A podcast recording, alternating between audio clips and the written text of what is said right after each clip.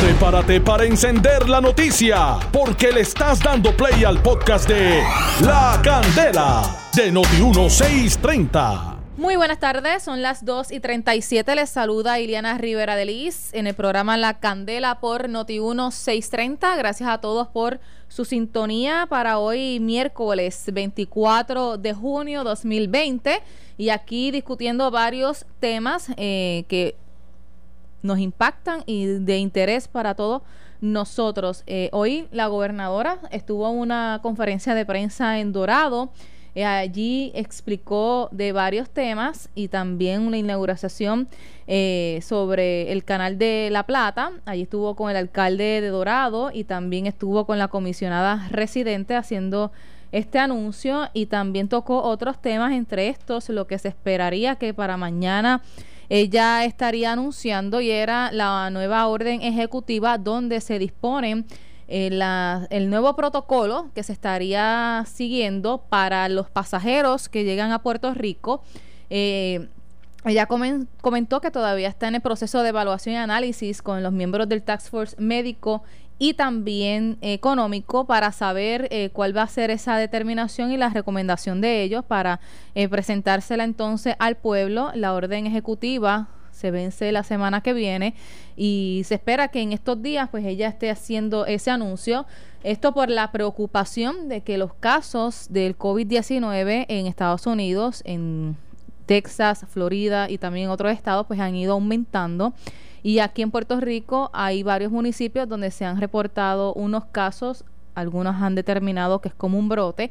Y la raíz de todo esto ha sido personas que han llegado a Puerto Rico y que han tenido entonces contacto con otros haciendo entonces el contagio a la ciudadanía. Pues ante esta situación, pues el gobierno aún evalúa cuál va a ser esa acción a tomar para determinar qué se le va a hacer a estos pasajeros que llegan aquí a Puerto Rico el secretario de Salud comentó que la prueba de 72 horas pues prácticamente ya no, no serviría, este, porque si te la haces, eventualmente puedes tener otro contacto y te podrías contagiar. Y también pues se cuestionan que de dónde se saldrá, de dónde saldrían tantas pruebas para poder realizar eh, esa evaluación a quienes llegan a Puerto Rico. Eso es lo que está en debate. Ya sabremos eh, mañana o en los próximos días cuál va a ser esa determinación. Otro asunto que vamos a estar dialogando es la una preocupación que llegó aquí a Noti 1630 y es que al parecer las tablillas comerciales se acabaron. Hay una situación, la información que tenemos entre el Departamento de Transportación y Obras Públicas y el Departamento de Corrección y Rehabilitación, porque eh, al parecer el Departamento de Corrección y Rehabilitación es la que hace estas tablillas, se las entrega el Departamento de Transportación y Obras Públicas, sí le entregó unas eh, antes de comenzar eh, la pandemia, la emergencia en Puerto Rico, pero ahora, al parecer, el Departamento de Transportación y Obras Públicas, mire, no ha desembolsado los chavos para corrección y entonces ahora corrección dice, mm, mm, yo no te voy a hacer más tablillas. Y esto ha creado una situación en los vendedores de autos. Y vamos a estar conversando con Julio Ortiz, quien preside la Asociación de Dueños de Autos Nuevos. Saludos, Julio. Buenas tardes. Buenas tardes, Iliana, y buenas tardes a todos los radioescuchas de Noticias. Un placer estar con ustedes. Gracias a ustedes por su tiempo. Hemos estado trabajando esta información de que, pues miren, no hay unas tablillas eh, necesarias para que obviamente ustedes puedan vender los vehículos. ¿Qué, ¿Cuál es el escollo que ustedes están teniendo?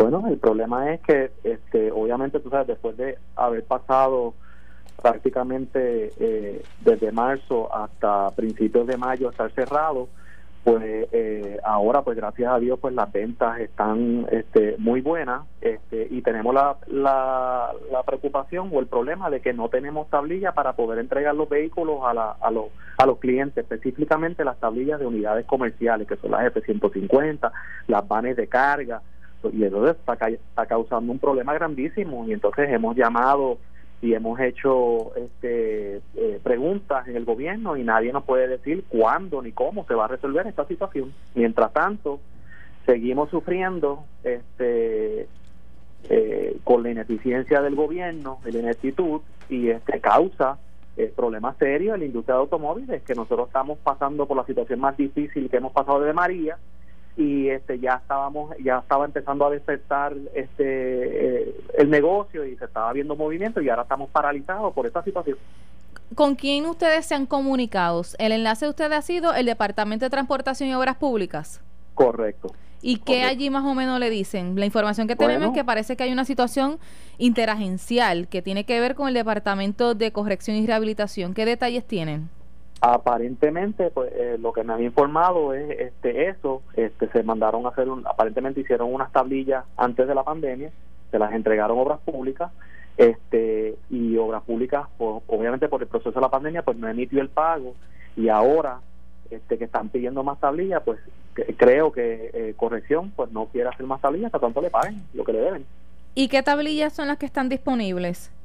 Las tablillas que están disponibles son de las de turismo, las de las unidades, los, automóviles, los automóviles y lo que son las SUVs, que son las Explorer, las Pathfinder de la vida, eso sí, eso sí hay, este, pero en cantidad también bastante limitada. Así que nosotros lo que queremos es levantar la bandera para que esta situación se resuelva lo antes posible, antes de que se ponga peor. Eh, y este, hemos hecho innumerables este, gestiones, pero no recibimos ninguna respuesta. Tenemos que resolver esto ya. ¿Cuántos vehículos eh, de unidades comerciales más o menos tienen estancados para poder eh, despachar y que sean vendidos? Obviamente, que, la transacción se termine. De lo que he escuchado eh, de, los concesionarios este, que he hablado con ellos, estamos hablando de sobre 300, 400 tablillas en este momento de unidades que ya están vendidas y que no se pueden entregar porque no hay tablillas. Y esto tendría un efecto eh, multiplicador. Multiplicador, porque este, obviamente si la persona no adquiere su vehículo, no puede comenzar, bueno, no es que no pueda comenzar, pero quizás se le dificulta un poquito eh, poder continuar con sus labores, porque si es un vehículo que va a ser utilizado para fines de comercio. Es, correcto. Y, y para decirte más, Liliana, hay una ley que se aprobó en febrero 2 del 2016 o 17, no me, no me acuerdo bien, que es la ley de tablilla única. Esa ley pues, lo que proveía era para evitar este problema es que como en Estados Unidos, una vez el cliente adquiere su vehículo, esa tablilla que se le asigna a ese carro es, es, la tablilla personal de esa persona. O sea que cuando tú vayas a cambiar tu carro en el futuro, tú le quitas la tablilla del vehículo que tuviste en trading y la pones en el vehículo nuevo y eso pues obviamente había un ahorro al cliente, había un ahorro para el concesionario porque no tenemos que andar con tablillas y se resolvía este problema. Sí, que la tablilla le pertenece al dueño del carro, en al este dueño del carro. Eso era para evitar lo de las multas y todas estas situaciones que estábamos teniendo cuando comprábamos, cuando cogíamos los carros en trading, de que tenían unas multas y pues una serie de problemas que, que se evita con esa con esa ley. Y han pasado cuatro años y todavía no se ha implementado esa ley. ¿Cómo? Así mismo le digo. ¿Y por qué no se ha implementado? ¿Qué excusas le da? O sea, reglamento. ¿Se emite un reglamento que todavía no han terminado? Es, correcto. Un reglamento que no se ha terminado. Válgame, cuatro años. Cuatro años. Cuatro años. Con una ley que, que, la, que la firmó eh, Alejandro García Padilla. ¿Y el reglamento quién tenía que terminarlo? Eh, entiendo yo que era obra pública. Ay, mi madre, pero y entonces las personas que van tienen que como quiera este eh, desembolsar y comprar una tablilla nueva porque ahora mismo pues la ineficiencia del gobierno todavía no no se ha culminado ese proceso. Es correcto. Es correcto que si se hubiera ya implementado este problema que estoy hablando de la tablilla sería prácticamente no existente. Ay, mi madre santa. Yo pensaba que eso estaba corriendo de lo más bien. No, no, todavía no todavía no. Obviamente con esto el gobierno también deja de perder dinero, de recibir dinero. Es correcto. Y puede identificar al cliente, una vez esa tablilla pertenece al dueño, todas las multas que tiene y se las puede cobrar más fácilmente. Que era otra situación que estaban teniendo. Así que hay ingresos para el, para el, para el gobierno que ahora mismo no está recibiendo por no, por no aplicar la ley. Okay. ¿Cómo han sido las ventas después que se reabriera la economía en Puerto Rico? Pues te, puedo decir que las, las ventas han sido sorpresivamente mejor de lo que nosotros esperábamos. Este, están muy bien. Obviamente los concesionarios ahora vamos a tener otra situación, pero ya más, ya más es con los manufactureros de Estados Unidos porque las producciones están bastante limitadas. Así que pues eh, vamos a estar cortos de vehículos, pero las ventas van muy, muy bien, van muy bien. Ha sido, ha sido mucho mejor de lo que nosotros esperábamos. Y las personas están confiadas cuando van, se sienten seguras, a, ejemplo, para probar los vehículos. ¿Cómo ha sido esa meca ese esa mecánica, ese proceso? Le, le te puedo decir que, que todo ha sido ha corrido excelentemente bien. Los clientes están llegando por cita, están siguiendo los protocolos de, de seguridad, están llegando con sus mascarillas. O sea, no ha habido ningún tipo de problema y todo está corriendo muy bien. Muy, muy bien. ¿La asociación ha hecho algún cálculo de cuánto fue la pérdida por el cierre de estos casi tres meses? Bueno, eh, hasta ahora la pérdida en cuestión de ventas, estábamos hablando de, de un 50% menos de lo que se había reportado en el 2019, este, pero en cuestión de dinero, eh, yo creo que el último estimado eran, eran más o menos como 48 o 50 millones de dólares aproximadamente. ¿Y en qué estatus quedó el proyecto que estaba que está en la legislatura para eximir de arbitrio la compra de vehículos? No, ese, ese proyecto este se cayó. Eh, la Junta de Control Fiscal envió una carta que diciendo que no avalaba el proyecto, porque no era revenue neutral. Sí, que no tiene una otra fuente de, de reingresar ese dinero que se estaría recibiendo por parte de los arbitrios de vehículos. Es correcto. Bueno, pues vamos a estar al pendiente, eh, Julio, de, de, esta información que usted nos, nos proveyó en el día de hoy. Estamos solicitándole al Departamento de Transportación y Obras Públicas que obviamente eh, explique qué es lo que está pasando para evitar este efecto en ustedes que están tratando de sobrevivir una vez más en medio de esta situación de emergencia. Eso es así. Gracias por su tiempo. Gracias, Iliana, muchas gracias. Buenas tardes. Igual para usted. Julio Ortiz, presidente de la Asociación de Dueños de Autos Nuevos, eh, escucharon parte de su explicación relacionada pues a, a este problema que están teniendo con la entrega de las tablillas para vehículos comerciales eh, que llevan ya un tiempo esperando porque se les entreguen y la información que alegadamente ha trascendido es que hay una situación interagencial por la agencia, en este caso el Departamento de Corrección, eh, según él explicó, es la agencia pues que realiza o fabrica este tipo de tablillas para que entonces puedan ser entregadas al Departamento de Transportación y Obras Públicas. Entregaron unas 8 mil a principios de la emergencia, ahora necesitan otras más pero por falta de dinero entre las agencias, pues corrección al parecer dijo, no vamos a hacer más tablillas hasta tanto entonces ustedes no nos paguen. Y la situación entonces es que los vehículos no pueden salir de los dealers, de los establecimientos de, vehículos de, de ventas de autos. Así que esperamos que el secretario nos dé la oportunidad de, de, entrevistarle. Pendientes a Noti 1630 mañana en Normando en la mañana. Voy a contestar las llamadas 758-7230 758-7230 para compartir un rato con ustedes. Hola, buenas tardes. Hola. Saludos. Saludos, Rivera de Lima. Te va a apostar que eso no es Puerto Rico, eso de, eso de las tablillas. No, yo pensaba que no, fíjese, pero lo más sorprendente es que la ley que permite que la persona se quede con su tablilla y pueda ser entonces utilizada para otro vehículo que compre, eso todavía no está implementado hace cuatro años. De verdad que es increíble cómo se brega aquí. Bueno, están cobrando hasta por por sacarte los cheques de, del PUB, del PUB, y qué sé yo qué. Esto es, ¿verdad que Puerto Rico, yo siempre lo he dicho, Puerto Rico lo hace mejor. Ahora nos van a poner una agencia de cobro a los de la Autoridad de Energía Eléctrica, como lo que está en, en los peajes, lo que tenemos en acueductos, lo que tenemos en el aeropuerto, para seguir exprimiendo al pobre, porque así que se trabaja aquí. Pero Puerto Rico lo hace mejor y en las elecciones eh, voten por su verdugo preferido. Todo, levántese bien tempranito. Muchas gracias. Cómo no, gracias. Hola, buenas tardes. Sí, buenas tardes. Rosado de Mayagüez. Adelante, saludo. Sí, saludo. Buenas tardes a todos. Eh, bueno, ahora sí que los empleados de la autoridad, que cobran buenísimo, por cierto, es de las corporaciones que, que más mejor le pagan a los empleados, se van a tener que poner para su número, porque ahora sí que van a tener que trabajar de verdad están cobrando demasiado y se y, se, se dejan llevar de los sindicatos y eso está a punto de desaparecer. Y eso es lo que tiene que, aquí las uniones y los sindicatos son los que perjudican mucho, porque los empleados unionados protegen con la unión. Ahora mismo, ¿cuántos empleados no han regresado a trabajar? Porque la unión, la unión los protege. Y por eso es que las agencias todavía no han podido abrir. Por eso mismo, pero eso se tiene que acabar. Y, tiene, y si la empresa privada es la que hace que todo funcione bien, pues bienvenida sea. Gracias y buenas tardes. Gracias a usted por llamar. Hola, buenas tardes. Sí, buenas tardes, Víctor Guaynabo. Adelante.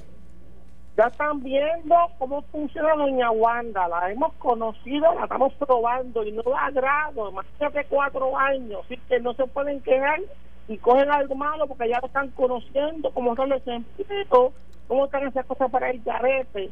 Imagínate esa mujer cuatro años. Así que no sé qué, ya están probando. Gracias. Año y medio, gracias. ¿Cómo no? Hola, buenas tardes. Buenas tardes. Adelante, saludos. Buenas tardes, joven. Yo creo que esto es fácil de resolver, porque si la persona compra un cajo y le tomaron un cajo viejo, con la tablilla del cajo viejo, puede podría coger el carro nuevo con una autorización del dealer, que el, que el gobierno autorice, la gobernadora mande una orden ejecutiva para resolver ese problema, porque entonces el dealer hace contar en la venta del carro que tiene la tablilla del carro viejo hasta que lleguen las tablillas nuevas. Y si pasa cualquier accidente, pues ya está en la licencia del carro. ¿Entiendes? Muy bien, gracias por llamar. Hola, buenas tardes. Buenas tardes, Rizarri. Adelante, Rizarri. Bueno, no, no, hay nada bueno puede decir de este gobierno con, con tanto dinero que Donald Trump ha mandado para acá. Todo es negativo. Gracias. Gracias. Hola, buenas tardes. Negativo. Buenas. Hello. Hola, le escucho, adelante. Sí, a ver, señor López, ¿está muy? Adelante, López. Y saludos cordiales para usted, para Gracias. todos los amigos de Noti1 1280, esta gran emisora que se escucha a través de todo Puerto Rico. Pues mira, ciertamente sí, se está moviendo este, la economía un poco, pero yo entiendo que, eso es momentáneamente porque los puertorriqueños tienen mucho dinero en los bolsillos que le envió este, presidente de los Estados Unidos, Donald Trump, más las ayudas económicas locales que se han dado. Eh, por lo tanto, lo que tienen que tener es mucha prudencia en los gastos y, eso, porque eh, todavía la economía no ha arrancado bien, no hay insuficientes empleos en Puerto Rico y si lo poco que tienen en los bolsillos lo, lo gastan de golpe y porrazo, pues en cuestión de semana vamos a ver una contracción mucho más mayor de la que de la que había hace unas semanas atrás. Eso es todo. Muchas gracias por permitirme participar. Muchas gracias a usted por llamar y a la audiencia de Noti1 por participar. Mire, hay un asunto que estamos bien al pendiente y es si llueve, y lo principal es que llueva para los embalses. Eh, la preocupación de esta semana es el embalse de Carraízo y que por la situación del polvo del Sahara, el ambiente ha estado bien seco. Pero en la tarde de hoy se espera que caiga una lluvia. De hecho, ya hay unas advertencias de, de inundaciones para unos municipios, pero lo que estamos todos cruzando dedos es que esa lluvia caiga en los embalses. Jerry Rodríguez estuvo hoy en la zona de, del embalse de Carraízo. ¿Cómo está esa área allí? ¿Está bastante seca eh, el embalse? ¿Cómo lo viste? Sí, está bastante seco. Buenas tardes, Ileana, y buenas tardes a los amigos oyentes. Sí, está bastante seco. El nivel está bien bajo, está en 37.5, lo que nos indicaron al llegar allí. De hecho, hicimos una transmisión en vivo a través de Facebook, nuestra página de Facebook Noti1630. Eh, y vimos la marca, eso en el, en el video usted va a ver, porque yo le señalo exactamente dónde es que está el lago cuando está en niveles óptimos y está bastante vacío, está, está muy seco el lago Carraízo y tal parece como si fuera a ser inminente un plan de racionamiento, por lo que nos indican también los empleados, lo que ellos han notado, hablamos con la gente que está todos los días allí laborando y para ellos también es preocupante. Ahora, el área estaba bastante húmeda en términos de que estaba nublado y cuando llegamos al lugar estaba bajo lluvia. Eh, eh, estaba lloviendo en el área del lago Carraízo.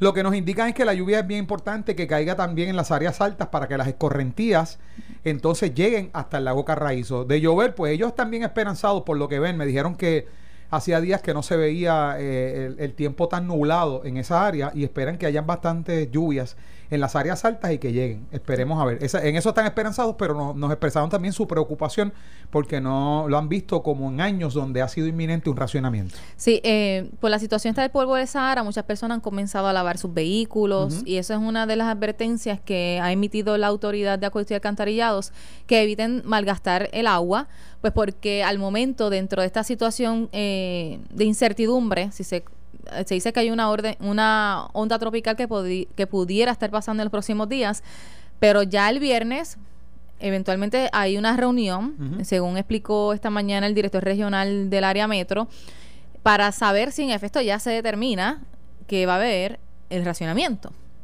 Así Sí. que mire, sea comedido Claro. con la utilización del agua. Hay que ser prudente. Eso hay que así. ser prudente con eso. Gracias, Jerry. Eh, pueden visitar notiuno.com y el Facebook para que vea cómo realmente están los embalses, en este caso el embalse de Carraízo, para que mire, usted también tome conciencia y que por favor la llave contrólela.